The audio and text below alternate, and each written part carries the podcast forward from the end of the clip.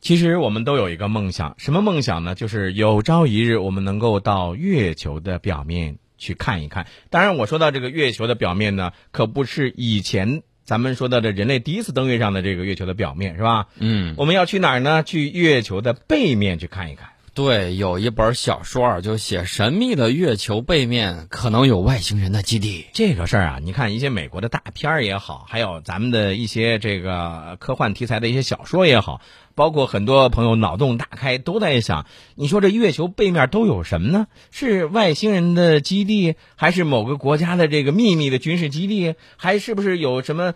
据说原来不是曾经有说这个呃，德国的有个什么二战的时候一个飞艇在上在上面是吧？啊，这些呢都是谣大传家的一些谣传吧。啊那么对我们实打实的，我们要去看一看，我们中国人要过去。那么在二零一七年前后发射的嫦娥五号呢，将实现我国展呃这个开展航天活动以来四个第一次。呃，第一次在月球表面要实现自动采样，嗯哎，大家要看到了是这个机月械手壤臂啊，自动去采。嗯，那么第一次呢，要有在没有发射场的情况下从月面起飞，嗯这个大家就很明白，未来是要干什么？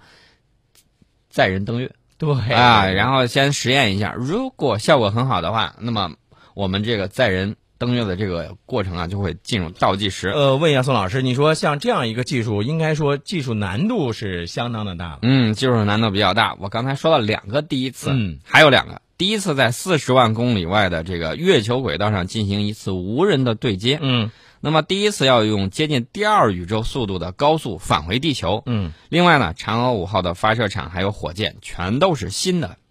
哎，那我想问一下这个宋老师啊，你比如说从月球带回的这个样品，那它需要这个处理啊，包括这个制备啊，还有分析啊，那这些也是需要咱们有一些相应的一些准备吧？对，必须得有相应的研究和准备。我们记得当时北欧的一个国家啊，美国说：“哎呀，咱俩关系好，给你一块月球土壤研究一下吧。嗯嗯过了好多年，这块儿东西一直躺在人家的博物馆里头、嗯啊。说最近呢，说查一查吧，看看有没有什么研究价值。嗯结果当时他们国家的科学家一看，说：“纳尼，骗人的吧？这东西明明是地球上的。”呃，原来美国是如此的小抠啊！嗯。那这个事情，我跟你说啊。呃，你说到的从月球采回的这个月壤啊，这个事情，我觉得它这个分析起来可不是那么简单的。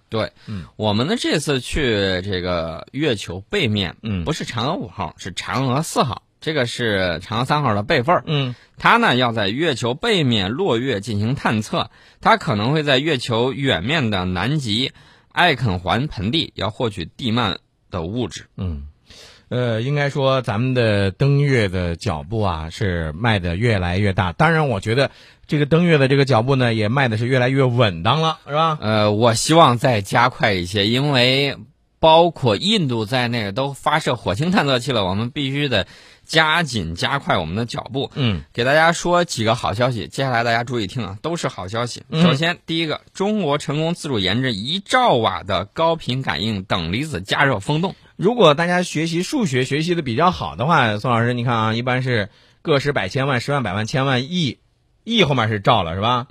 哎，兆是百万的意思。百万的意思吗？嗯，哦，这个还跟它有区别啊。是那这个说到的这个一兆瓦的这个高频感应等离子加热风洞，这个是什么样的一个装备？它干什么用的？呃，这个风洞建设呢，跟我们刚才提到的探月工程是有密切关系的。它是以探月三期工程为依托啊，立足于这种非平衡热环境和深空探测研究，是我国未来的这种气动热研究的重要基石。嗯这种风洞呢，由等离子发生器、风洞的本体、真空系统以及高压冷却系统、高压供气系统和高频电源系统等部分组成。一一般来说，风洞我们都知道是测试飞机的这样一个地方，对吧？。对这项技术呢，仅仅掌握在美、俄、欧等航空强国手里头。嗯，那么有了这个等离子加热风洞之后呢，我们就标志着我们国家航天领域完成了气动热研究设备的全覆盖。嗯那么我们现在已经拥有各类电弧风洞七座、自由射流平台四座、各类加热器是十台。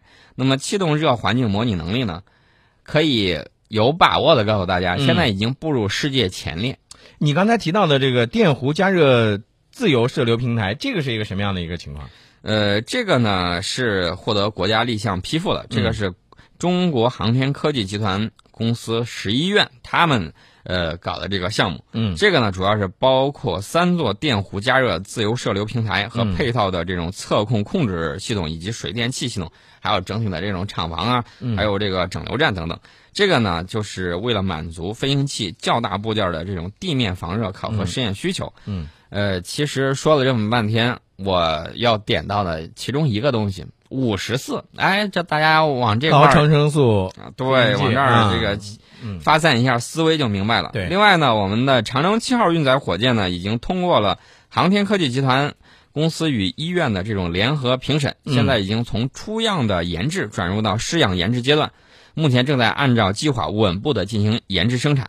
我有个问题，这个事情也是大家非常关注的，那就是你比如说像火箭啊，从研制地到发射地啊，一般来说都有三种运输方式，对吧？嗯，公路、铁路、海运这三种，对吧？对。那那你说这三种哪一种更舒服？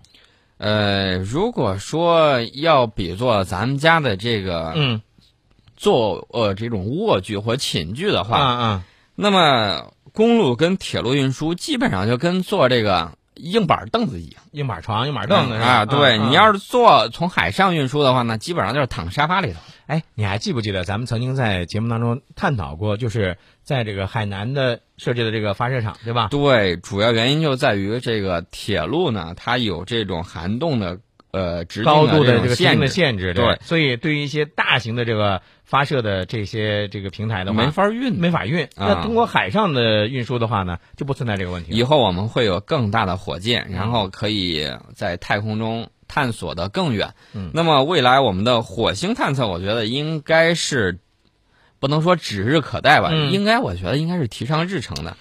呃，在这儿呢，我大家可能觉得，哟，你们仰望了星空这么长时间了，啊能不能跟我们说一下最新的天文学的这些研究成果呢？呃，美国的天文学家最近观测到了一个距离地球一百三十二亿光年的星系，这是迄今为止已知的距地球最遥远的星系。呃，我记得前一段时间咱们说发现了这个地球的另外一个表表兄表弟。兄弟，表兄弟的时候，当时就说他和这个地球距离有多远呢？是比如说啊，这个时间差。那么在他的这个地球，如果说在那个在那个那个星球上看到我们地球的话，假如说能看到地球的话，当他看到的时候，我们的这唐朝才刚刚开始。 对，大概唐朝开始啊，嗯我觉得应该是几万年吧，对呀、几万年。所以所以我们就在想啊，大家呢经常有一句话叫脑洞大开，是吧？嗯这个并不是说真的是异想天开，而是真真正正的存在的最遥远的这些星系。对当然了，虽然呃，随着我们的这个呃航天科技的不断的这个发展，可能未来我们能够探测到更远的、更远的未来。呃，刚才大家知道我为什么心里头那么急吗？嗯就是因为我看到一个消息啊，嗯是这个美国的新视野号现在已经开始向地球传输冥王星的数据了。嗯当然了，这个数传送的这个数据啊非常慢，呃，它这个本身数据也比较多，呃，因为它距离地球比较远，嗯所以说呢，它大概要用一年的时间才能把数据全部传回来。这个事儿我觉得可以理解是什么吧？你看，在那个那么遥远的地方，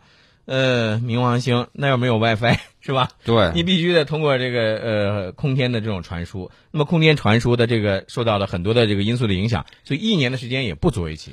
这个七月十四号的时候，这个新视野号呢近距离飞过冥王星后不久呢，就曾经传回过这颗矮行星的一些高清图像，但是这些数据只占总数据量的百分之五。嗯它的数字记录仪里头还有几十 G 的这种数据。嗯，呃，大家想一想啊，这个美国已经把这个在太空里头走得比咱们远。嗯，呃，但是我觉得呢，咱一定要赶上，一定要赶上啊！重要的事儿要多说几遍。